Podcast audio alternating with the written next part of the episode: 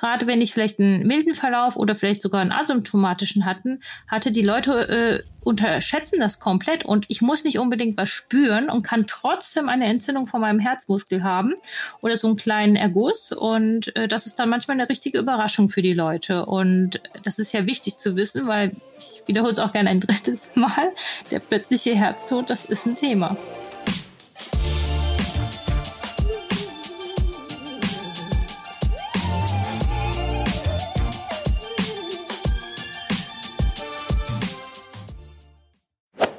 Hey Leute, wisst ihr, was richtig nervt? Corona. Es ist einfach immer noch überall und die meisten von euch haben wahrscheinlich schon eine Infektion durchgemacht. Vielleicht gehört ihr auch zu denjenigen, die auch noch nach der Erkrankung mit Long-Covid-Symptomen zu kämpfen haben, sowie Kurzatmigkeit oder schnelle Erschöpfung. Gerade für LäuferInnen ist es natürlich furchtbar frustrierend. Aber keine Sorge, das hier ist eine hoffnungsvolle Podcast-Folge, denn wir haben eine Expertin zu Gast, die uns dabei hilft, mit Long-Covid umzugehen. Dr. Cornelia Ott hat gemeinsam mit der Psychologin Stefanie Nüsslein Strategien entwickelt, um Long-Covid-PatientInnen wieder zurück in ihren Alltag zu bringen. Sie hilft uns nicht nur dabei, die Krankheit besser zu verstehen, sondern erklärt uns auch, wie und wann wir trotz Long-Covid wieder ins Training einsteigen können. Außerdem beschäftigen wir uns damit, wie man Long-Covid-Symptome überhaupt erkennt und wann sie verschwinden. Ich bin Elliot von Achilles Running und freue mich darauf, gemeinsam mit euch mehr über dieses Thema zu erfahren. Und damit viel Spaß mit der Folge. Hallo Cornelia, freut mich, dass du da bist. Hallo, danke für die Einladung. Ja, freut mich, dass du heute Zeit hast, äh, mit mir über dieses sehr, ja, leider muss man ja eigentlich fast sagen, immer noch aktuelle Thema zu sprechen. Ähm, äh, ich, mir ist aufgefallen, dazu gibt's auch immer noch neue Erkenntnisse, gerade weil es wahrscheinlich so ein neues, junges Thema ist. Ähm, Finde ich sehr, sehr spannend. Du selber hast ja auch ein Buch zu dem Thema geschrieben, ähm, mit Long Covid zurück ins Leben heißt es. Wie kam es denn, dass du dazu ein Buch geschrieben hast? Ja, ähm, letztlich, wir haben ja auch ein Präventionsteam ähm, bei uns auf der Arbeit, wo wir zusammen aus unterschiedlichen Bereichen wie Sport, Bewegung, aber auch ähm, Psychologie zusammen immer wieder neue Themen bearbeitet haben. Und leider sind zwei von meinen Kolleginnen selbst erkrankt gewesen. Und damals wusste man ja eigentlich noch überhaupt gar nichts über das Krankheitsbild. Und ähm, wenn man sich mit funktioneller Medizin beschäftigt, dann weiß man, dass ähm, nach Viruserkrankungen, also das ist jetzt egal, ob das eine Grippe oder ein Epstein-Barr oder was auch immer für ein Viruserreger Träger war, dass es da eben auch schon zu Einschränkungen gekommen ist, die teilweise sich sehr lange hingezogen haben. Und äh, mit dem Wissen sind wir dann eigentlich auch relativ schnell auf die Charité gestoßen. Ähm, das ist ja eigentlich das Forschungszentrum, wo ähm, dieses chronische Müdigkeitssyndrom ähm, erforscht wird. Und ähm, ja, das ist eigentlich auch ganz äh, spannend gewesen, weil natürlich ähm, das einen Push gegeben hat für die Forschung ähm, mit diesen ähm, in neuen Infektionserreger, dem SARS-CoV-2-Erreger. Und letztlich ähm, ging es dann eben erst richtig los. Und es gab natürlich schon viel Forschungsmaterial davor. Mhm. Und das haben wir uns letztlich angeschaut, überlegt, mh, wie könnte man denn daraus ein ganzheitliches Konzept machen. Und gleichzeitig ähm, ist die Kollegin natürlich als Psychologin ähm, und Achtsamkeitsforscherin auch da sehr bemüht gewesen, ähm, so ein Schrittemodell ähm, zu erstellen, wie man denn gleichzeitig mental, aber auch körperlich das Ganze in, ein Gesundheits-, in eine Gesundheitsformel packen könnte. Mhm. War das dann so, dass äh, ihr so auch an euren beiden Kolleginnen da so Feldstudien betrieben habt und mit denen zusammengearbeitet habt? Oder was war eure, also hattet ihr Leute im Umfeld, an denen ihr auch das genauer quasi euch anschauen konntet?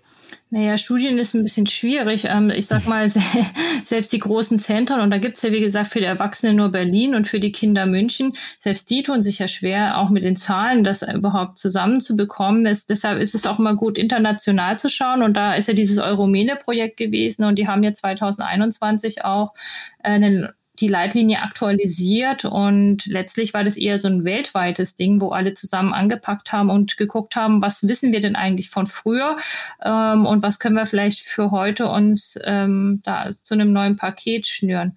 Also zum Beispiel eine total interessante ähm, oder bahnbrechende Neuigkeit ist ja dieses Pacing gewesen. Das bedeutet, früher hat man ja immer gesagt, wenn es jemand schlecht geht, geht er auf Reha und wird trainiert.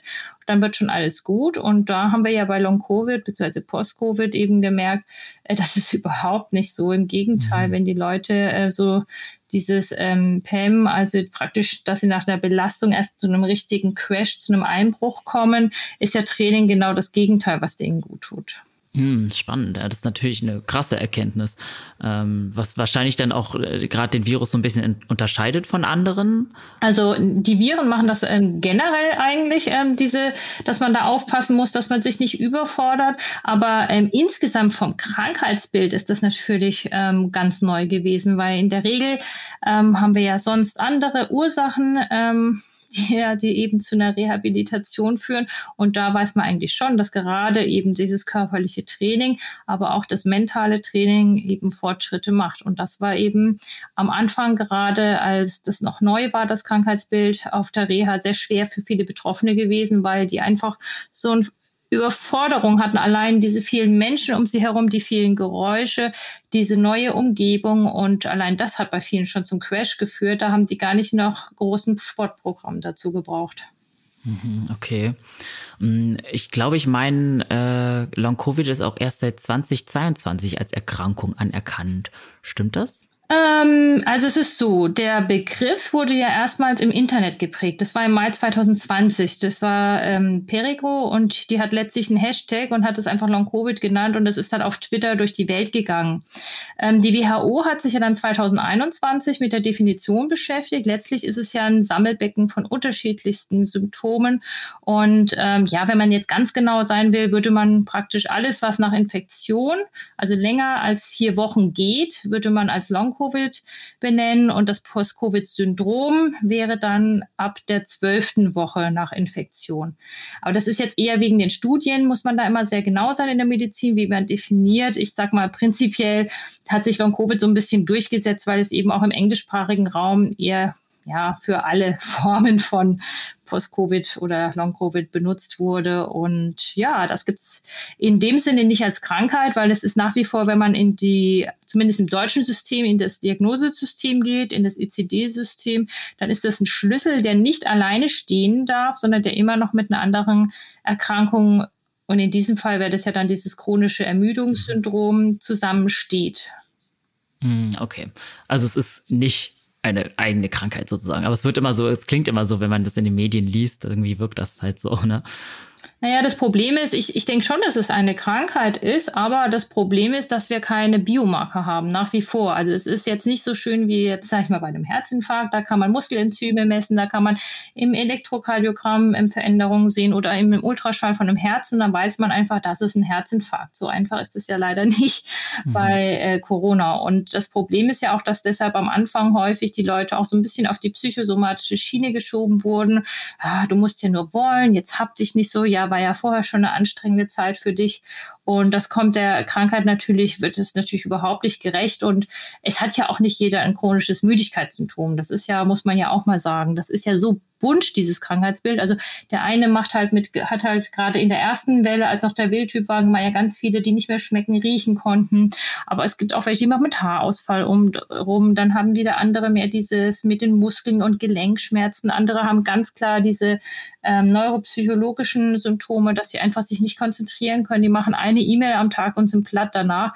Also es ist unglaublich vielseitig, dieses, ja, dieses, dieser Krankheitskomplex. Hm, ja, du hast ja jetzt schon ein paar Symptome angesprochen. Ich hatte das tatsächlich mit diesem äh, Geschmacksverlust auch, als ich das eine Mal Corona hatte für eine Weile. Ist dann zum Glück wieder weggegangen, aber äh, war keine schöne Zeit. Aber ist ja noch eins der milderen Symptome, nenne ich es jetzt mal. Ich meine, sowas wie chronische Müdigkeit oder so ist natürlich viel belastender im Alltag. Ähm, vielleicht, ich weiß nicht, ob du dafür eine Erklärung hast, aber natürlich ist dann so eine Frage, die sich einem auftut.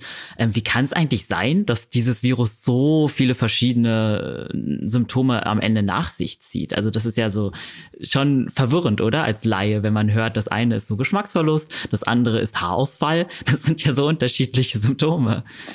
Genau, ähm, das ist vielleicht auch das, warum viele Leute am Anfang obwohl sie eigentlich Long-Covid alles ähm, von der Definition her erfüllt haben, gar nicht wussten, dass sie das haben, sondern eigentlich selber nicht so genau wussten, was ist da eigentlich los mit mir. Oh ja, wird schon irgendwie wieder, ist aber nicht irgendwie geworden. Und deshalb hat sich die Diagnostik bei vielen ja auch sehr ähm, ja, nach hinten verzögert. Also Patient wusste nicht, was er eigentlich hat, Arzt wusste irgendwie auch nicht, was er hat. Und ähm, das ist dann erst viel später sozusagen rausgekommen. Aber jetzt vom Ursächlichen her, also so ganz, glaube ich, haben wir es immer noch nicht verstanden. Aber das Problem ist ja, im Endeffekt, dass das Virus, ähm, das kommt und selbst wenn die Infektion rum ist, können ja da noch Teile überstehen. Also gerade im Darmtrakt wissen wir das ja auch, da macht es ja auch mit unseren Darmbakterien so allerlei durcheinander. Dann kann man sich natürlich vorstellen, ähm, dass das dann auch in unserem Immunsystem Veränderungen macht. Und gerade das Problem ist ja auch, dass ähm, die Gefäßinnenwände mit beteiligt sind. Und jetzt kann man sich ja vorstellen, Gefäße gibt es überall im Körper. Und wenn die eben entzündet ist und ich habe insgesamt ja auch eine erhöhte Neigung zu, also ich habe Gerinnungsstörungen, was dann eben so kleine Blutgerinnselbildungen machen kann. Und die können sich natürlich auch lösen. Das heißt, im Prinzip kann jedes ähm, Organ irgendwie verstopft werden. Ich sage das jetzt mal ganz unfachmäßig. Ja. Und äh, wenn da eben nicht mehr genug Sauerstoff hinkommt, ähm, ja, dann kann man sich ja vorstellen, dass das Organ nicht mehr so gut funktionieren kann. Und das macht dann natürlich unterschiedliche Aussätze. Und zusätzlich, ich habe das Immunsystem schon angesprochen, zieht es natürlich total viel Energie. Und selbst da, wo die Energie eigentlich produziert wird, das sind ja diese kleinen, ja, man sagt ja immer Kernkraftwerke da, die Mitochondrien in unseren Zellen, äh, die, die gehen auch noch kaputt. Und gleichzeitig habe ich äh, eine erhöhte Neigung auch noch, dass äh, mein Über Immunsystem überreagiert. Das bedeutet, ich kann zum Beispiel auch neue autoimmune Erkrankungen ausbilden. Und also ich verwende immer gerne das Bild, dass einer Regentonne, das heißt, wir sammeln ja über unsere Lebenszeit unterschiedliche Belastungen. Und wenn die Regentonne dann voll ist irgendwann, also da reicht dann auch wirklich der kleine Tropfen und dann kommt es eben zum Überlaufen vom Fass. Und auf einmal habe ich ein Symptom nach dem nächsten und noch eins und noch eins, weil häufig haben die Betroffenen nicht nur eine Thematik, sondern unterschiedliche. Und also so drei, vier sagt man im Schnitt. Und das mhm. ist natürlich sehr belastend und tut die Lebensqualität ähm, sehr drastisch einschränken. Mhm, okay. Und gibt es da so Studien, wie viele Menschen ungefähr davon betroffen sind? Oder ist das auch so schwer zu sagen, weil eben erst kürzlich bekannt wurde, was überhaupt alles darunter zählt? Ja, das ist ja auch immer das Problem bei Studien, dass wir dann Birnenhaar in der einen Studie, bei der anderen Studie sind es Äpfel und dann versuche ich Birnen und Äpfel irgendwie zusammenzuführen. Aber ich glaube mittlerweile, also 2021 hat ja die WHO sich in Philadelphia getroffen und da haben die ja dann wirklich ganz gut äh, zusammen äh, definiert, was ist denn überhaupt ein Post-Covid-Zustand und wie viele sind es denn ungefähr? Also roundabout 10 Prozent würde man sagen. Und jetzt der letzte Stand im Januar 2023 weltweit sind ungefähr 65 Millionen Betroffene. Klingt jetzt irgendwie erstmal nicht so viel, aber also ich sag mal, 10 Prozent ist natürlich was, vor allem weil ja auch viele junge Leute betroffen sind und das führt auch gerne mal zur Arbeitsunfähigkeit. Also ich finde es eigentlich ein dramatisches Krankheitsbild. Und äh, in Deutschland sagt man so ungefähr sind es jetzt so eine Million Betroffene roundabout. Oh krass, das sind ja schon total viele. Ja. ja. Jetzt muss man natürlich auch noch eins dazu sagen. Ähm, wir hatten am Anfang den Bildtyp und dann hatten wir halt noch das böse Delta und jetzt haben wir in Anführungszeichen das gute Omikron. Ähm, also es, ist, es erkranken nach wie vor natürlich Leute am Post-Covid-Syndrom, aber es, es, scheint insgesamt ähm, sich abgeschwächt zu haben, was ja schon mal wenigstens eine gute Nachricht ist. Mhm. Du hast gerade eben angesprochen, dass auch junge Leute betroffen sind. Gibt es da so vielleicht irgendwie ja, äh, ne, ein Raster oder so oder Faktoren, die besonders eher dazu führen, dass man Long-Covid hat oder ist wirklich so querbeet äh, der gesamte Gesellschaftsdurchschnitt betroffen? Ja, nein, es gibt natürlich schon Risikofaktoren und dummerweise sind es gerade die jungen Frauen, die da Juhu sagen. Also ich glaube, 65 Prozent sind ungefähr ähm, Frauen. Und ich sag mal, währenddessen die Älteren, zumindest am Anfang, als es auch noch nicht die Impfung gab, eher ähm, von ja einem dramatischen Krankheitsbild auch öfter mal mit einem tödlichen ähm, Ausgang betroffen waren, ist es bei den jungen Leuten eben, dass sie häufig sogar wirklich nur eine milde Form haben, wo man sagt, mein Gott, das war jetzt irgendwie wie so eine Grippe, war halt jetzt irgendwie lästig, aber jetzt nichts Schlimmes. Also selbst asymptomatische können ja Long-Covid bekommen und das ist natürlich schon, schon bitter irgendwie, wenn man als junger Mensch da mitten aus seiner Gesundheit gerissen wird. Die sagen häufig, also ich war doch pumperl gesund, das war doch alles gut. Ich bin 25 Jahre und ich bin jetzt nicht arbeitsfähig. Wie kann das sein? Mhm. Und das ist natürlich ein total, äh, ja, super gruselig, wenn das einem passiert. Ähm, Gibt es da vielleicht noch irgendwie so auch so einen Hoffnungsschimmer? Also meine Frage wäre nämlich, wie lang Long Covid so im Durchschnitt anhält. Ist das eine Sache, die dann nach oder wenn wir auch von Post-Covid sprechen, du meintest ja, dass das ab zwölf Wochen heißt, spricht man schon von Post-Covid. Sind das Sachen, die dann, ja gut, jahrelang kann man ja schwer sagen, so lange gibt's die Daten ja, ja auch noch nicht. Aber gibt's da einen Richtwert, wie lang das meistens anhält? Also die gute Nachricht ist ja, nach einer Infektion ist in der Regel spätestens nach drei Monaten ähm, ja dieses Gruselige vorbei. Aber das Problem ist ja, dass wir ja trotzdem zehn Prozent haben, also beziehungsweise ein Prozent haben ja wirklich die Kriterien für ein chronisches Müdigkeitssyndrom. Also das sind die, die halt wirklich ähm, aufpassen müssen, wie sie ihre Energie ähm, über den Tag verteilen, damit sie eben nicht immer wieder diese Crashs erlangen. Und das ist, finde ich, trotzdem nicht wenig, ein Prozent. Ne? Also darf man jetzt auch mhm. nicht vergessen. Aber nichtsdestotrotz, die meisten heilen ja nach drei Monaten Gott sei Dank aus. Und wenn wir jetzt auch nochmal sportlicher denken, also gerade so im Leistungsbereich, die ähm, sind noch mal ein bisschen unter den zehn Prozent betroffen und tatsächlich heilen da ja auch die meisten nach drei Monaten aus. Vereinzelt haben die schon Verläufe auch bis zu einem Jahr, aber in der Regel haben sie trotzdem noch mal ein besseres Outcome. Also man weiß ja auch, wenn wir beim Thema Risikofaktor sind oder was hilft, ähm, naja, am besten ist natürlich gar keine Infektion, logisch. Mhm. Aber das lässt sich ja nicht immer so einfach verhindern. Und ich sag mal, die haben jetzt auch Studien schon rausgebracht, dass wenn man ungefähr viermal in der Woche 20 Minuten läuft, dass man dann auf jeden Fall ein positiv, also einen gewissen Schutz, sage ich mal, hat. Also es gibt ja diesen Begriff dieser meta metabolischen Äquivalentminuten. Also das wissen ja Sportler, die sich damit intensiver beschäftigen. Und da sagt man ungefähr 150 Minuten moderat. Also moderat ist so, dass ich mich noch unterhalten kann, währenddessen ich meinen Sport mache. Oder eben 50 Minuten, äh, 75 Minuten mit einer hohen Intensität. Und ja, das hilft schon mal. Also das schützt vor Long-Covid?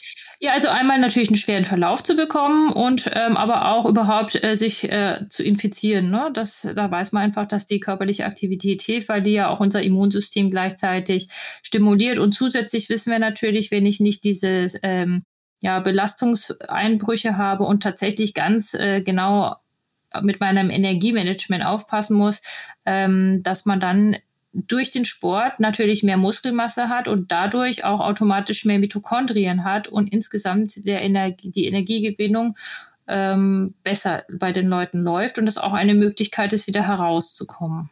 Ah, okay. Also da ist auch dann die Muskelmasse sozusagen auch entscheidend in dem ganzen Prozess. Also die Mitochondrienanzahl letztlich, aber da, wo halt mehr Muskel ist, sind halt auch in der Regel mehr Mitochondrien. Also es ist ja selbst auch, wenn man jetzt zum Thema Anti-Aging denkt, ist es genau das Gleiche. Wir wissen, eine ganz wichtige Säule der Longevity, also dass wir sozusagen wirklich alt und gesund ähm, also andersrum gesund altern, ist ja, dass wir einfach äh, kräftig sind und eine gute Muskelmasse auch über das Alter hinweg behalten. Hm, okay, ja, das ist natürlich optimistisch. Ähm, also es ist sehr was sehr Positives ähm, für jetzt auch gerade unsere ZuhörerInnen da draußen, weil wir natürlich alle sehr gerne Sport machen und Laufen lieben. Und wenn das dann natürlich noch so einen positiven Effekt hat, ähm, dann sind wir gleich doppelt motiviert. Nichtsdestotrotz gibt es ja natürlich Leute, die äh, Sport gemacht haben oder auch LeistungssportlerInnen vielleicht sind und trotzdem Long-Covid bekommen. Meine Frage wäre vielleicht noch, bevor wir da so ein bisschen einsteigen, ähm, woran erkenne ich, dass es sich um Long-Covid handelt? Also du hast jetzt natürlich ein paar äh, verschiedene Symptome aufgezählt. Manche davon, wie diese chronische Müdigkeit und so, kennt man ja schon. Dann diesen Geschmacksverlust und Verlust und so kennt man auch. Ähm, aber wann sollte man ähm, drüber nachdenken, ob es sich um Long-Covid handeln könnte. Also bei jedem Symptom, was man nach einer Infektion hat, oder gibt es auch Dinge, die man ausschließen kann?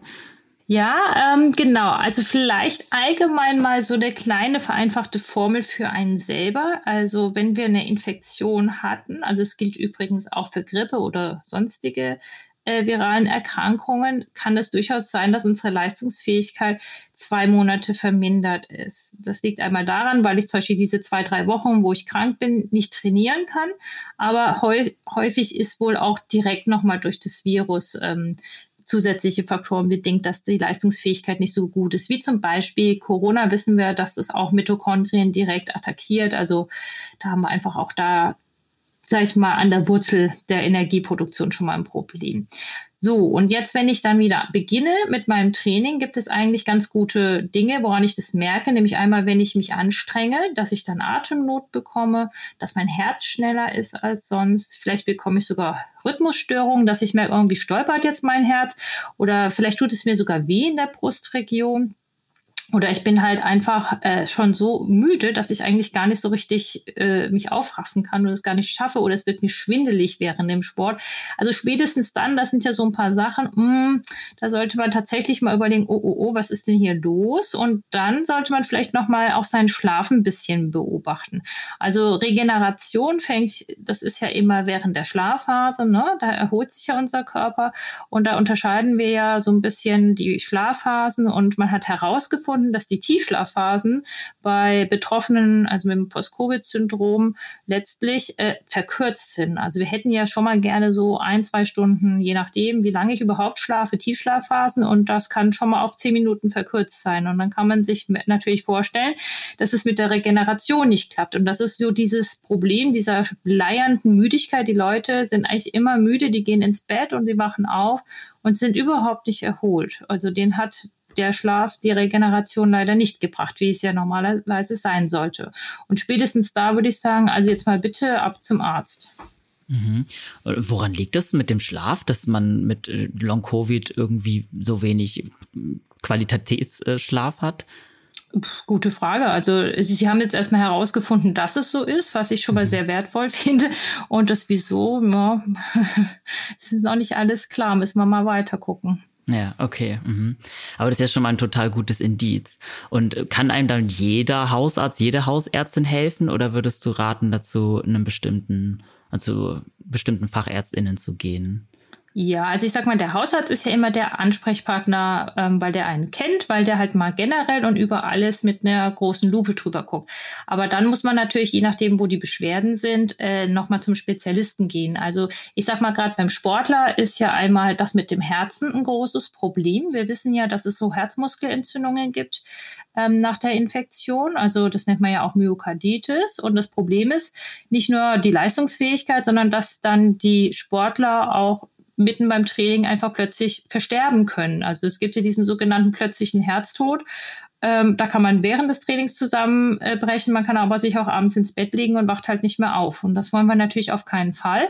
Deshalb äh, ist es natürlich auch ähm, ein Organ, wo man auf jeden Fall mal drauf gucken sollte. Und es wird einem auch jedem Sportler geraten, also selbst wenn ich, es gibt ja auch diese asymptomatischen äh, Infekte, dass man aber trotzdem bei jedem eigentlich mal zumindest ein EKG machen sollte, also praktisch ähm, das mit diesem Zacken, wo man sich auf die Liege legt und solche Elektroden überall aufgeklebt bekommt rund ums Herz, dass das gemacht wird. Also das wird auf jeden Fall empfohlen. Wir kommen auch noch mal gleich auf die Empfehlungspapiere, was man so insgesamt wissen sollte. Aber das kann ich schon mal jedem empfehlen. Letztlich, was gibt's noch? Die Lunge ist natürlich ein ganz großer Ort. Ähm, da haben wir einmal, na klar, jetzt wenn ich eine ähm, Lungenentzündung hatte, da können natürlich auch so fibrotische, narbige Veränderungen übrig bleiben. Kann man sich ja gut vorstellen, wenn die Lunge dann nicht mehr so elastisch ist, dass man dann nicht so gut äh, Leistung herbekommt. Aber ein großes Thema sind natürlich auch diese ganz, ganz kleinen äh, Trompen und also Blutgerinnsel, die sich überall festhaken können und die können sich ja auch lösen. Und das ist natürlich super doof, weil ähm, wenn halt irgendwo der Sauerstoff nicht ausreichend hinkommen kann, dann kriege ich die Leistung nicht her. Genauso ist es eben, wenn ich, ähm, ja, ich sag mal, man hat auch herausgefunden, dass sich diese kleinen Blutkörperchen, unsere Erythrozyten, die verändern sich in ihrer Bindung zum Sauerstoff und da scheint tatsächlich das Problem zu sein, dass die den einfach nicht mehr so gerne hergeben, dass da eine festere Bindung entsteht und dann letztlich auch weniger eben abgegeben wird inklusive dieser Diffusionsprobleme, wenn da eben noch so kleine narbige Veränderungen sind. Also ist es am Ende immer irgendwie kommt der Sauerstoff nicht dahin, wo er hinkommen soll und das Organ leidet darunter. Also das sind ja so die Hauptdinge, die wir ja haben beim Sportler, aber auch der Muskel, das vergessen wir ja immer. Also viele sagen, oh Gott, ich habe so viel Muskelkater, mir tut alles weh. Es ist tatsächlich diese Übersäuerung. Warum? Weil wir ähm, wenn wir zu wenig Sauerstoff haben, dann müssen unser, muss unsere Zelle letztlich auf eine Energiegewinnung ohne Sauerstoff ausweichen. Also es ist so ein, dann Gärungsprozesse, kennt man von der Brauerei vielleicht. Und die ist halt nicht nur total ineffizient, sondern da entsteht dann auch immer am Ende des Produkts Milchsäure und die muss ja wieder abgebaut werden. Und das ist ja das, was wir beim Muskelkater neben diesen kleinen Mikroverletzungen ja auch merken. Also dieses Übersäuern, wenn man eben ein sehr intensives Training hatte dass man das ja erstmal alles wieder losbekommen muss, bevor man eben weitermachen kann. Und das ist halt äh, häufig, sage ich mal, diese Muskelschmerzen, die ähm, berichtet werden. Genau, und dann natürlich noch diese Post-Exertional Malaise, haben wir jetzt ja schon ein paar Mal gesagt. Also was ist das im Prinzip? Ist, ähm, ich mache einen kleinen Impuls, einen Reiz und vier bis, ja, sag ich mal so 24 Stunden später ähm, kommt es dann eben zu einem Einbruch, also einer Verschlimmerung der Erschöpfung. Und es kann sein, dass sie manchmal zwei Tage sich in den abgedunkelten Raum legen müssen und äh, komplette Oha. Reizfreiheit brauchen, bis da überhaupt wieder irgendwas geht. Ne?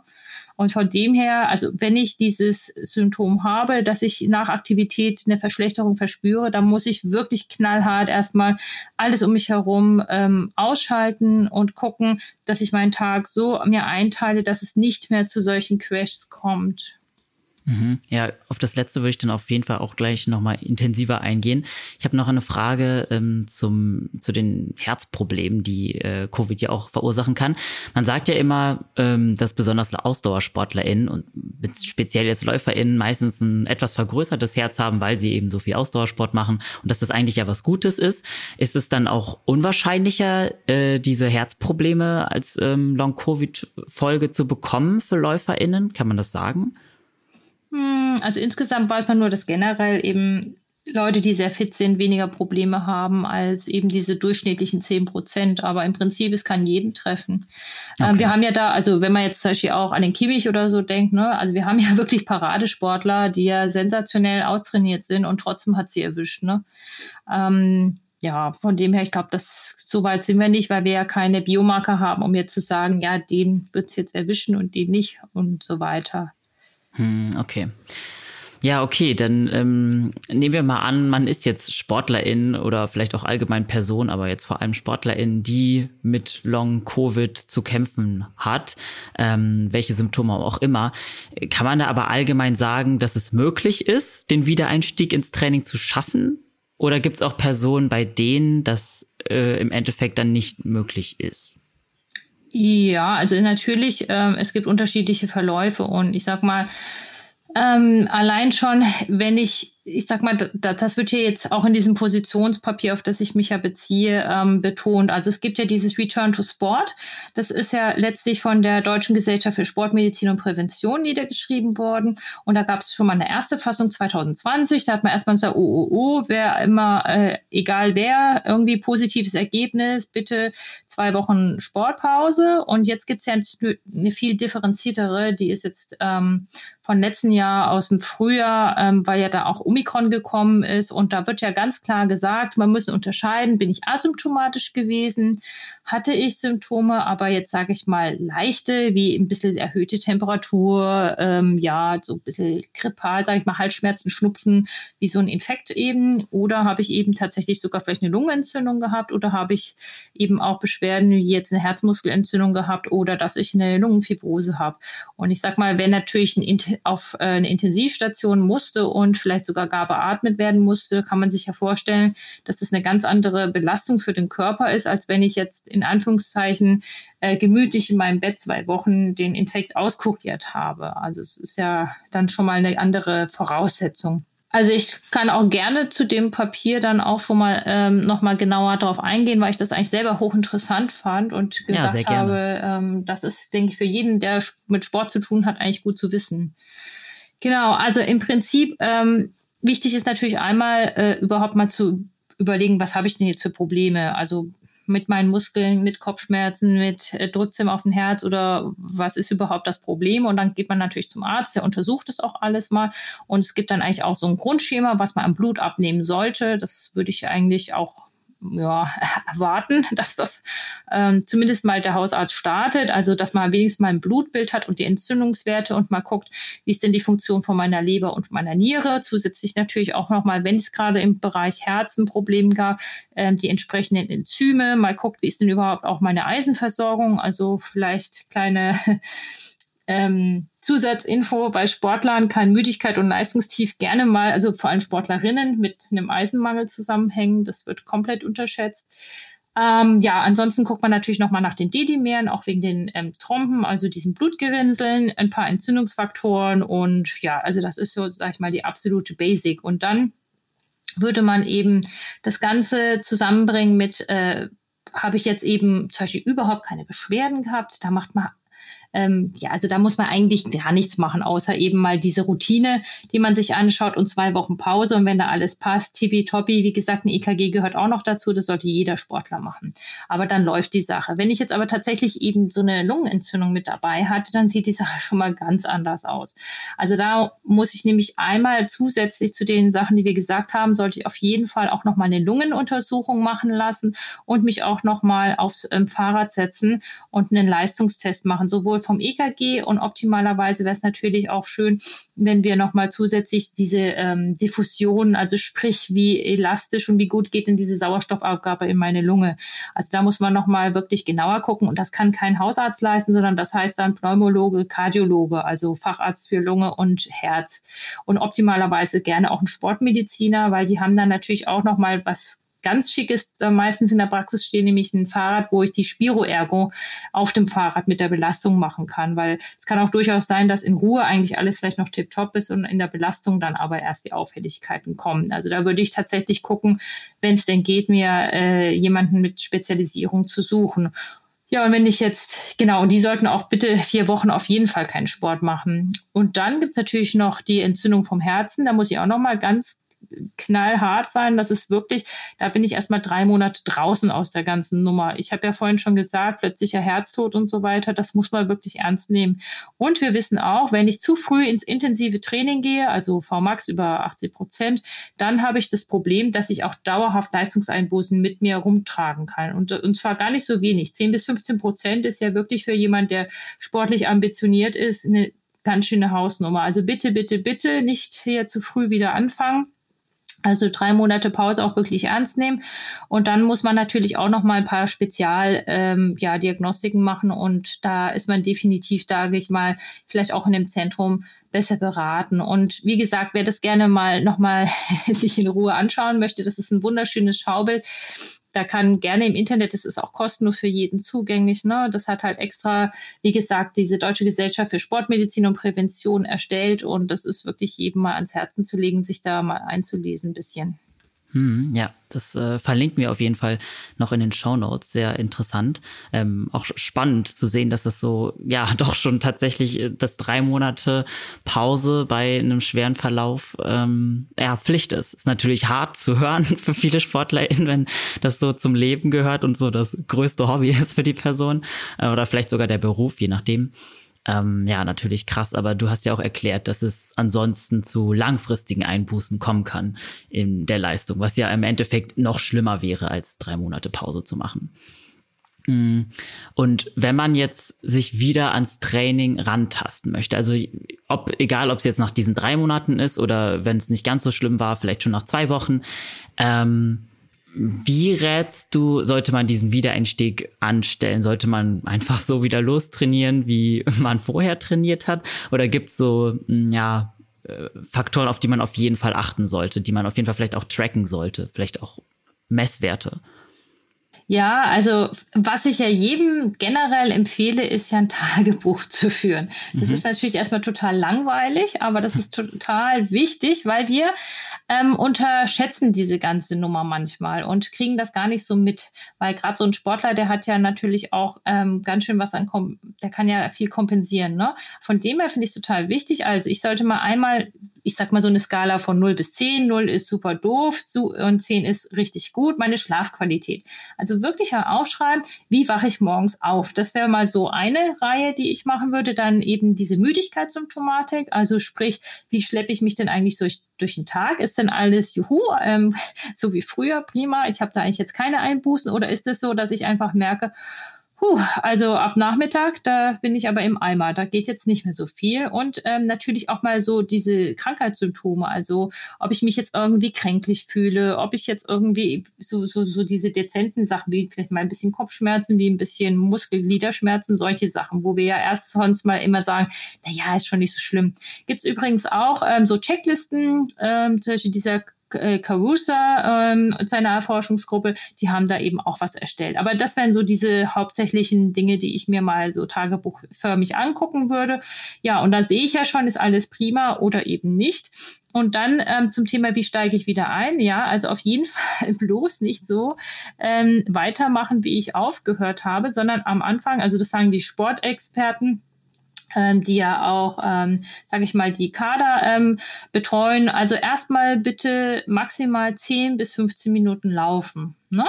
weil wir wissen einfach, ähm, dass wir, bevor wir, ähm, also als erstes können wir mal, sage ich mal, die Einheiten kurz halten und also mehrere kurze Einheiten machen. Also das mhm. ist der erste Schritt. Also nicht äh, sagen, ich mache jetzt einmal in der Woche eine Stunde, nee, sondern da fange ich an mit zehn Minuten. Wenn es gut geklappt hat, kann ich in zwei Tagen wieder zehn Minuten machen und nochmal in zwei Tagen zehn Minuten. Also erstmal in der kurzen Einheit dranhalten, aber die Häufigkeit steigern.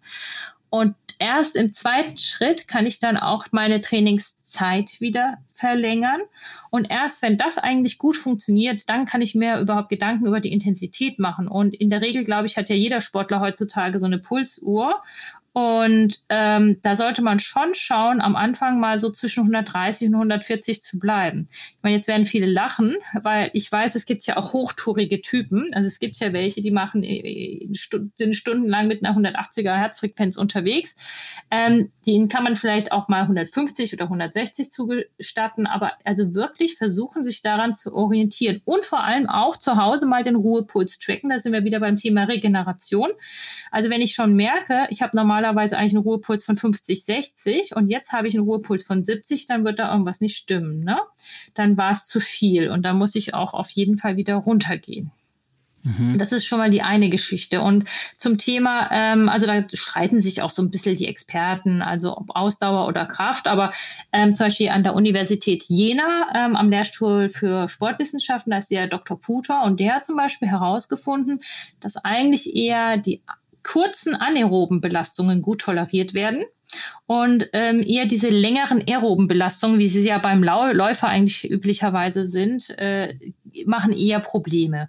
Und sein, ähm, ja, sag ich mal, Vorschlag war eher, dass man am Anfang kleine Wechsel von 30 Sekunden, also so ein bisschen Tabata-mäßig, dass man 30 Sekunden belastet, 30 Sekunden Pause macht. Also beim Sportler übersetzt wäre das dann zum Beispiel, ich laufe und dann gehe ich wieder 30 Sekunden. Und so kann ich ja dann auch meine Herzfrequenz ein bisschen besser in den Griff bekommen. Vielleicht zum Thema Herzfrequenz. Also es gibt ja dummerweise bei Long-Covid auch dieses sogenannte POTS, also dass ich sozusagen lagerabhängig äh, einen schnellen Herzschlag bekomme. Und tatsächlich wissen wir ja auch, dass der Nervus vagus, also unser Parasympathikus, also der Teil von unserem Nervensystem, der ja für Ruhe und Regeneration ähm, zuständig ist, dass der auch krank und äh, ja mit befallen ist äh, bei, oder sein kann. Hat ja nicht jeder zum Glück. Und die haben extreme, also Frequenzregulation, also Beispiel wäre zum Beispiel, ich habe auch Patienten gehabt, die mir erzählt, sie sind aufgestanden, sie haben ihr Bett gemacht, haben sich ans Frühstück gesetzt und dann war der Puls irgendwie nicht mehr auf von 160 runtergegangen, dass der Tag eigentlich schon gelaufen war. Oh, krass, ja. Das ist natürlich extrem einschränkend im Alltag. Aber das sind so, so die Sachen, und wie gesagt, ich sag mal sechs Minuten, ähm, da macht man auf jeden Fall nichts schief, ansonsten bis zu einer Viertelstunde und wie gesagt, so ein bisschen gucken mit dieser Belastung, Entspannung, Belastung, Entspannung und erstmal diese kurzen Einheiten eher rauftrainieren, bevor man dann an längeres oder intensiveres Training geht. Hm. Und ich habe noch eine Frage, ist dann, weil du von kurzen Einheiten gesprochen hast, wäre dann Kraftsport weniger belastend äh, für den Körper, weil man nicht so sehr die Lunge und das Herz belastet eigentlich? Ja, also wie gesagt, auch da gibt es jetzt keine ähm, eindeutigen Empfehlungen. Es gibt ja eher so unterschiedliche, ja, sag ich mal, ja, Fanblogs. Ähm, die einen sagen ja immer äh, Kraftsport, die anderen Ausdauer. Ich denke, man muss da so ein bisschen eben durch dieses Tagebuch und die Herzfrequenzmessung für sich herausfinden, was denn am Anfang eigentlich am besten geht. Also auch ein Beispiel, die zum Beispiel mit dieser ähm, orthostatischen äh, Frequenzthematik, wie die wir gerade angesprochen haben, die zum Beispiel mach, machen Gutes dran, dass sie sich so ein paar ähm, diese Bänder holen, diese ähm, Resistance-Bänder und dann im Liegen erstmal ihre Muskeln für kurze Einheiten durchtrainieren. Mhm, ist ja auch spannend. Und man sagt ja auch generell, ähm, dass zum Beispiel Schwimmen ein relativ schonender Sport ist. Wie sähe es denn generell mit so Ausgleichssportarten aus? Gibt es irgendwas, was auf jeden Fall total irgendwie sanft zum Körper ist und außer jetzt dieses Gehen, Laufen, das ist ja eigentlich auch schon, das klingt ja auch schon ziemlich sanft. Gibt es da vielleicht noch irgendwas, das irgendwie empfohlen wird? Vielleicht Yoga? naja, Yoga ist nie verkehrt. Warum? Weil wir da ja Atemtechniken haben und Entspannungstechniken. Und wir wissen ja, also wir hatten ja schon mal die Säule Bewegung als einen Heilungsansatz ähm, wie gesagt, nur im Rahmen eben von dieser Belastungsgrenze der individuellen. Aber genauso ist es ja auch neben der Ernährung noch dieser Block Entspannung. Und wir wissen, also gerade Atemtraining ist ja auch ganz, ganz wichtig. Warum? Also unser Zwerchfellmuskel, den wir ja brauchen, um zu atmen, den können wir ja gar nicht so bewusst richtig ähm, gut an, also beziehungsweise häufig ist ja, wenn die Leute Schmerzen haben und husten im Infekt, dann gewöhnen die sich so eine Flachatmung an.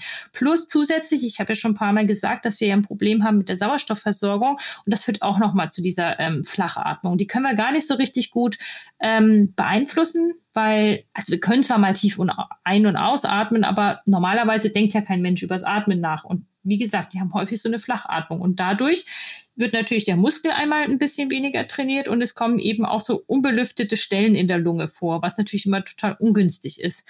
Und allein schon von der Seite her ist natürlich so ein Atemtraining sensationell gut und auf jeden Fall auch zu empfehlen. Und zusätzlich können wir tatsächlich nur über die Atmung ein bisschen unseren Parasympathikus stärken indirekt. Einfach, wir wissen, das kann man wirklich mal sich spaßeshalber mal den Puls äh, tasten und dann mal ganz häufig so tief ein- und ausatmen. Und man wird merken, dass der Puls runtergeht. Also es ist total spannend. Und von dem her wissen wir auch, das ist ja ähnlich auch wie bei in der Meditation. Da verändern sich ja zum Beispiel auch die Hirnwellen und ähnlich können wir ja natürlich auch durch solche intensiven Atemtrainings ähm, können wir da natürlich auch sehr ähm, helfend unterstützen bei diesem Krankheitsbild. Mhm. Also Atemübungen wäre zum Beispiel schon mal so eine Sache, die man machen sollte, wenn man Long-Covid hat. Ähm, was gibt es noch so für Regenerationstechniken, die vielleicht im Alltag auch unterstützen können, jetzt nicht nur beim Sport? Ähm, ja, also wir wissen ja, wie gesagt, dass die Mitochondrien ja ein Problem haben. Und letztlich ähm, ist es so, immer wenn wir Energie produzieren, produzieren wir natürlich auch ein Abgas. Jetzt ist das Abgas in dem Fall, also das nennt man auch Radikale. Also im Prinzip sind das halt ähm, ja, Moleküle, denen ein Elektron fehlt und dadurch sind die halt radikal. Also sie wollen halt anderen was klauen, damit sie wieder vollständig sind. Ähm, ja, und bei diesem Klauen machen sie natürlich allerlei Ärger in unserem Körper. Also gerade an den Gefäßmembranen ähm, wird ja dann was geklaut und das macht natürlich dann Entzündungen in den Gefäßen, was wiederum andere ähm, Probleme mit sich bringt. Und da wissen wir einfach, wir brauchen ausreichend Antioxidantien. Und natürlich ist deshalb ja auch die Ernährung so wichtig, dass wir antientzündlich essen, dass wir vollwertig essen, dass wir Nährstoffe zuführen. Aber das Problem ist ja häufig auch, dass die Leute ähm, ja eben nicht die Energie haben und gar nicht die Menge an guten Sachen reinbekommen, weil ja auch im Darm gewütet wurde häufig äh, durch Corona und die haben dann auch allerlei Probleme mit Unverträglichkeiten. Also ähm, darüber bin ich ja eigentlich auch mal auf das Thema gestoßen, weil bei vielen meiner Patienten, weil ich mich ja auch mit Ernährung beschäftige und ähm, ja, also da muss man ein bisschen gucken und da haben wir natürlich kleine Helferlein. Also Stichwort Nahrungsergänzung äh, ist auf jeden Fall auch empfehlenswert. Also alles, was Richtung antioxidativ, ähm, antientzündlich geht. Also ich sag mal, Helden sind ja zum Beispiel die Omega-3-Fettsäuren. Also da sollte man auf jeden Fall mal gucken, wie sieht's denn da in meiner Ernährung aus. Ich bin auch der Meinung, dass man zusätzlich zu dieser Basisblutabnahme unbedingt mal so ein paar andere Werte kennen sollte äh, wie zum Beispiel auch das Vitamin D, wie das Homozystein, wie sieht es mit der Versorgung meiner B-Vitamine aus. Wir wissen mittlerweile, dass viele Long-Covid-Betroffene Nebennierenthematik haben. Die haben häufig ein ähm, erniedrigtes Morgencortisol. Da kann man auch entsprechend dann ansetzen. Wir wissen auch, dass letztlich ähm, äh, ja, Eiweißversorgung gerade auch beim Sportler nach wie vor immer noch ein Thema ist. Und nur Eiweißpulver ist nicht immer die Lösung. Es ist mhm. schon mal eine gute Idee, darüber nachzudenken. Aber da muss man auch immer gucken, wie kann ich das wieder mit meinem Harnstoffzyklus überhaupt alles verstoffwechseln. Ne? Also es ist alles wieder komplizierter, als man denkt. Und von dem her ähm, denke ich, dass man da auf jeden Fall auch nochmal einen schönen Ansatz hat, wo man äh, auch die Regeneration natürlich neben dem Parasympathikus stärken auch gut positiv beeinflussen kann. Hm. Aber ich nehme mal an, man sollte nicht so frei Schnauze einfach äh, Nahrungsergänzungsmittel nehmen, sondern erstmal sich ein Bild erstellen lassen, oder? Jein. Also es gibt äh, so ein paar Sachen, die sind wasserlöslich und die haben wir eigentlich in der Regel eh, kann man nicht genug haben, weil wir die gar nicht so zuführen können, wenn wir jetzt nicht wirklich uns die ganze Zeit mit Ernährung beschäftigen. Also zum Beispiel Magnesium ist so ein Parademineralstoff. Also das Schlimmste, was ja passiert, wenn ich zu viel Magnesium nehme, ist ja erstmal ein Durchfall. Ja. Das Ärgerlichste ist, dass ich einfach die falsche Bioverfügbarkeit kaufe und einen Haufen Geld ausgebe, aber im Endeffekt nur den Durchfall produziere und nicht den Nutzen habe von dem mhm. Produkt. Also das ist ja so ein bisschen ähm, kompliziert, das Thema, weil ich brauche ja nicht nur die Idee, sondern auch, sage ich mal, den Überblick, was esse ich, ist das ein Thema bei mir und dann halt noch das richtige Präparat.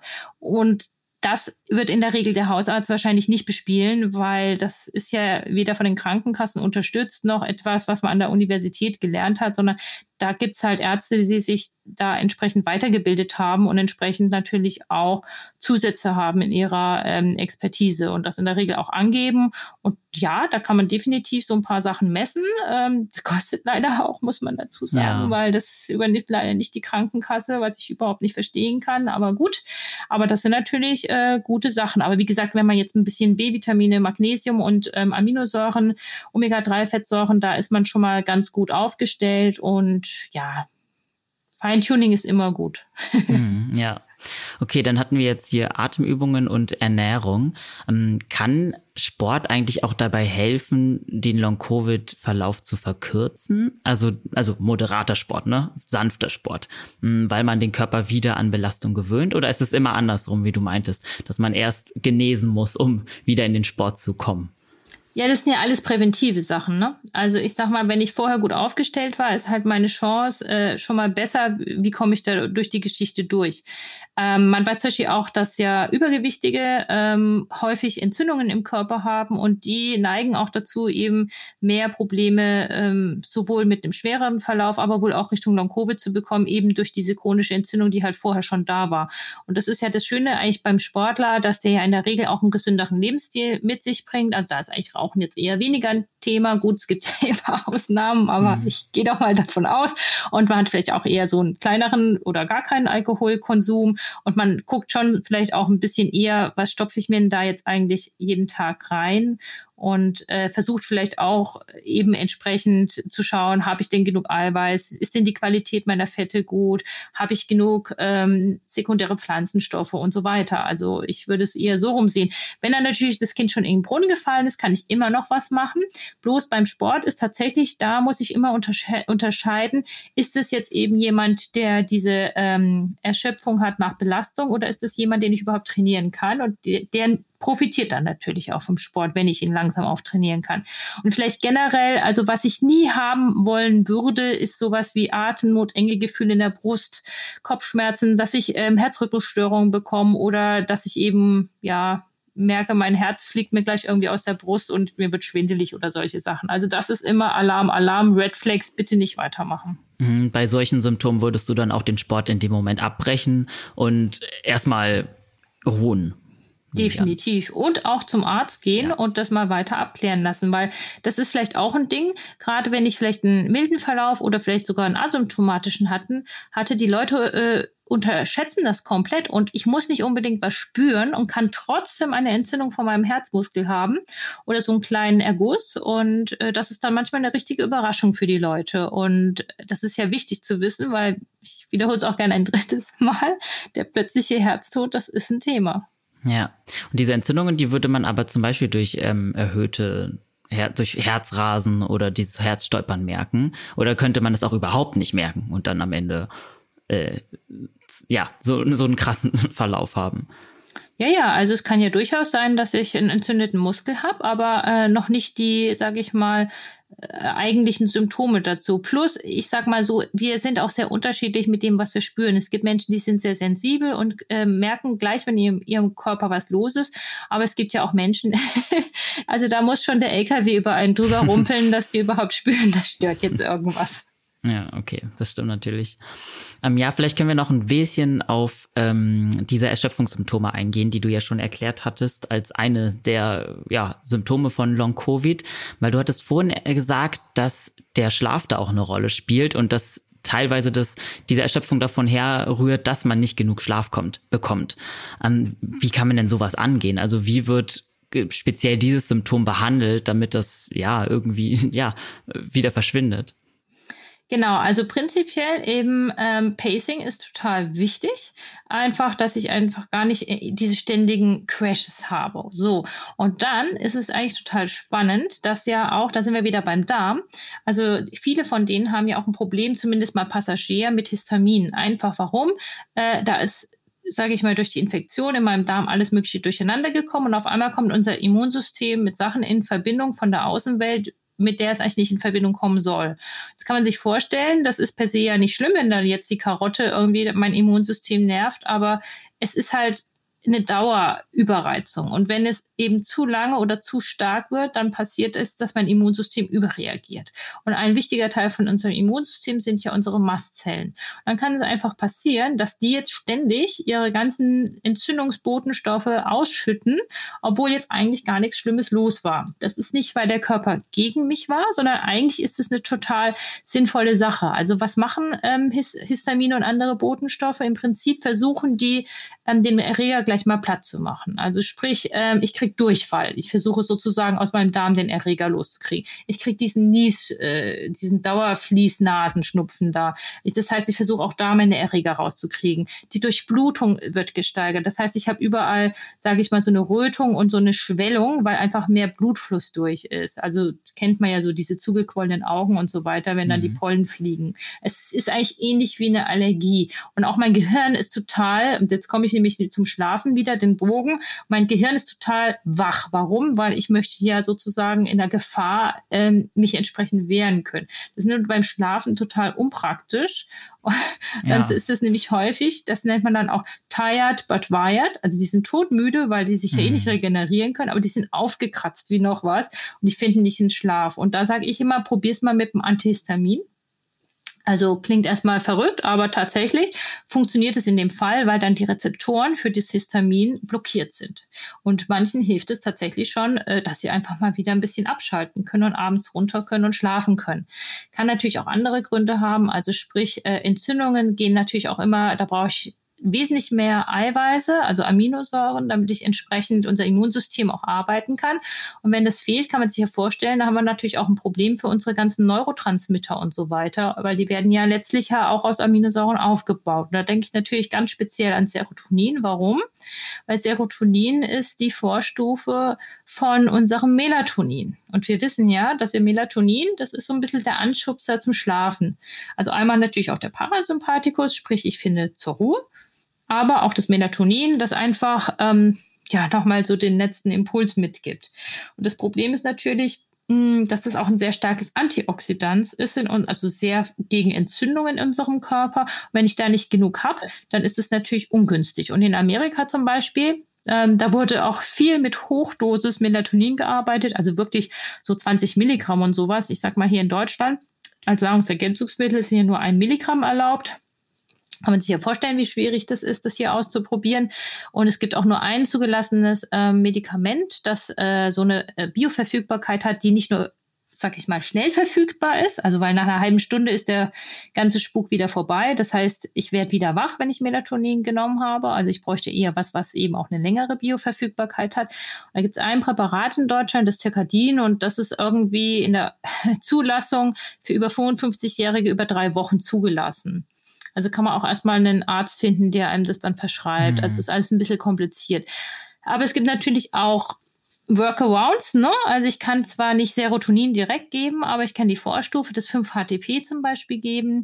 Und das hat jetzt auch keine Nebenwirkungen in dem Sinne, weil das ist ja eine, ja, das ist ein normaler Baustoff, den unser Körper verwendet und kann zum Beispiel versuchen, ob ich darüber auch versuche, äh, schaffe, meine eigene Melatoninproduktion ein bisschen mehr, ja, ähm, in die Pötte zu bekommen. Wovon ich eher abraten würde, sind jetzt sozusagen diese harten Schlafmittel. Warum? Mhm. Weil die machen natürlich auch abhängig. Aber ich sag mal, in einer ganz verzwickten Situation muss man selbst sowas manchmal einfach mal eine Zeit lang anwenden, mit dem Hintergedanken natürlich wieder ursächlich zu arbeiten und dann natürlich das Zeug auch wieder loszubekommen, weil das ist natürlich eher eine Lähmung und macht eigentlich die Architektur meines Schlafes auch nicht besser. Okay, hm, das ist ganz schön komplex. Ähm, okay, aber man kann das zumindest nutzen, um die Schlafqualität erstmal für eine Weile zu verbessern und dadurch dann auch hoffentlich schneller wieder aus diesem Erschöpfungssymptom raus, äh, Symptom rauszukommen. Mm, oder was hilft einem ansonsten noch? Gibt es sonst eigentlich nur die Möglichkeit abzuwarten, dass der Körper sich da wieder regeneriert? Naja, Struktur. Also ist zwar das, was wir am wenigsten Lust drauf haben, aber tatsächlich, also sowohl meine Schlafhygiene, also ich brauche wie so ein Bär, so eine Winterschlafhöhle. Es muss kalt sein, es muss dunkel sein, es muss leise sein, mich darf niemand stören. Ganz, ganz wichtig. Also das ist schon mal logisch die Voraussetzung und natürlich auch dieses Rhythmik. Also wir sind ja zirkadiane Wesen, also wirklich immer zur gleichen Zeit aufstehen, immer zur gleichen Zeit ins Bett gehen, nicht zu spät ins Bett gehen. Auch wenn ich von mir aus dann wieder nachts früh wach bin, egal, dann ruhe ich halt einfach weiter oder höre von mir aus zwischendrin ein Hörbuch. Licht bitte auslassen. Das ist also auch so ein Problem unser Lichtverhalten. Wir haben ja die ganze Zeit mit Blaulichtern zu tun oder kann man sich vorstellen, die verhindern ja die Melatoninbildung. Also haben wir ein Problem. Das heißt, ich sollte ähm, abends Kerzenschein oder ein Blue Blocker, wenn auch nicht wissenschaftlich ähm, wirklich akzeptiert. Aber äh, tatsächlich würde ich versuchen, meine ganzen Blaufrequenzen mal abends ab 17 Uhr spätestens mal rauszukriegen. Und wie gesagt, da gibt es dann nur Kerzenschein oder ja, ein Blutblocker. Okay, sonst wird es ja. schwierig, weil ich dann äh, keine Ahnung, wie ich das ohne Licht sonst regeln möchte in meinem ja. Haushalt. Okay. Ja, du hast uns ja da zum Glück schon ziemlich viele Tipps mit an die Hand gegeben. Ich hoffe natürlich an alle da draußen, die unter diesen Symptomen leiden, dass sie sie schnell wieder loswerden oder gar nicht erst bekommen, im Idealfall natürlich. Ähm, wie ist denn da so deine Einschätzung? Glaubst du, dass das jetzt noch vermehrter ein Problem sein wird? Also, dass Long-Covid so eine Art Volkskrankheit wird? Das hatte ich so ein, zwei Mal gelesen, dass manche ExpertInnen davon ausgehen. Was denkst du dazu? Also 10 Prozent ist für mich eine Volkskrankheit, aber vielleicht habe ich auch irgendwas verpasst. ja, stimmt. aber ja, ich sag mal so, ähm, zum Glück ist jetzt Omikron nicht mehr wie der Wildtyp und ähm, das ist ja schon mal eine gute Sache. Aber ich glaube, was wir vergessen ist, ähm, wir, wir, haben die ganze Zeit Umweltfaktoren. Ne? Also ich meine, auch die Grippe oder so ein Epstein-Barr-Virus, das ist keine Seltenheit, dass die Leute da ein halbes Jahr oder ein Jahr lang flach sind. Ich denke eher andersrum, durch Corona haben wir echt mal die Chance bekommen, dass wir solchen Krankheitsbildern auch mal mehr Aufmerksamkeit widmen und eigentlich auch verstehen, wie wichtig dieses Ganzheitliche ist und wie wichtig mein Lebensstil ist und wie wichtig es ist, vielleicht eben nicht nur in schulmedizinischen Medikamenten zu denken, sondern eigentlich diesen präventiven Ansatz auch zu leben dass es gar nicht erst so schlimm wird. Ne? Ja. Also ich meine, es kann auch niemand, ich finde diese Schuldfrage auch immer total hirnrissig, weil natürlich kann kein Mensch was dafür, weil wir sind so unterschiedlich individuell und es gibt halt Menschen, die haben einfach so eine super Genetik, die können wirklich mit ihrem Körper Raubbau begehen und die werden einfach nicht krank. Ich weiß nicht, mhm. wie sie es machen, aber es gibt halt auch Menschen, die machen schon so viel toll in ihrem Leben und trotzdem werden die krank. Ja, es ist halt, wir sind nicht gleich, aber ich finde es ja immer wichtig zu wissen, es gibt eigentlich immer eine Stellschraube, an der ich drehen kann. Ja, und da haben wir ja zum Glück ein paar gehört in diesem Podcast. Ich hoffe, dass es den Leuten da draußen hilft. Ähm, ansonsten, äh, du hast ja, wie gesagt, schon ein Buch dazu geschrieben und das vielleicht auch Betroffenen helfen kann, wieder zurück in den Alltag zu kommen. Ähm, erzähl doch gern nochmal unseren äh, ZuhörerInnen da draußen, wo sie dein Buch finden, wo sie dich vielleicht auch im Netz finden oder was es sonst noch vielleicht für Anlaufstellen gibt. Also das Buch gibt es in jedem Buchladen oder eben auch bei Amazon. Das ist relativ, ja, oder Thalia oder wie sie alle heißen. Gottes Willen, man darf ja keine Namen nennen. Ähm, das ist ganz einfach zu finden. Und äh, mich gibt es ähm, auf meiner Internetseite, also www.drcorneliaort.de, können wir auch unten nochmal in den Notizen reingeben. Ähm, genau, also ich mache ja, ich bin ja Fachärztin für innere Medizin, mache funktionelle Medizin, Mikronährstofftherapie und ja, ich sag mal, man muss die Sachen ganzheitlich sehen. Das heißt, bei mir kommen natürlich auch Leute, die ja eine sehr hohe Motivation haben, weil ich sage immer, ohne was zu verändern, es wäre ja absurd zu denken, irgendwas passiert von alleine. Warum sollte es von alleine besser werden, wenn es vorher nicht besser geworden ist? Ja. Ne? Also von dem her, ähm, sage ich mal, habe ich natürlich auch eine bessere ähm, Ausgangssituation und mhm. natürlich auch die Chance, ähm, bei den Leuten mehr zu sehen, was so alles geht. Aber klar, die sind auch ähm, wirklich ganz brav und hoch motiviert. Mhm. also das macht natürlich dann auch einen Riesenspaß, mit denen zusammenzuarbeiten. Ja. Alles klar, dann verlinke ich die, äh, dein Buch auf jeden Fall und die anderen Links noch in den Show Notes und sag schon mal vielen, vielen Dank, Cornelia, für deine Zeit und dein Know-how heute. Vielen Dank für die Einladung, hat Spaß gemacht. Ja, mir auch. So, und jetzt seid ihr da draußen gefragt. Ähm, erzählt uns doch mal gerne auf Instagram unter achilles.running, ob ihr schon mit Long-Covid zu kämpfen hattet oder habt und wie sich das auf euer Training ausgewirkt hat oder hat. Da sind wir sehr, sehr gespannt von euren Stories zu hören. Ansonsten abonniert unseren Podcast gerne, damit ihr keine Folgen mehr verpasst und teilt die Folge gerne, wenn sie euch gefallen hat. Bleibt gesund, bis bald und keep on running.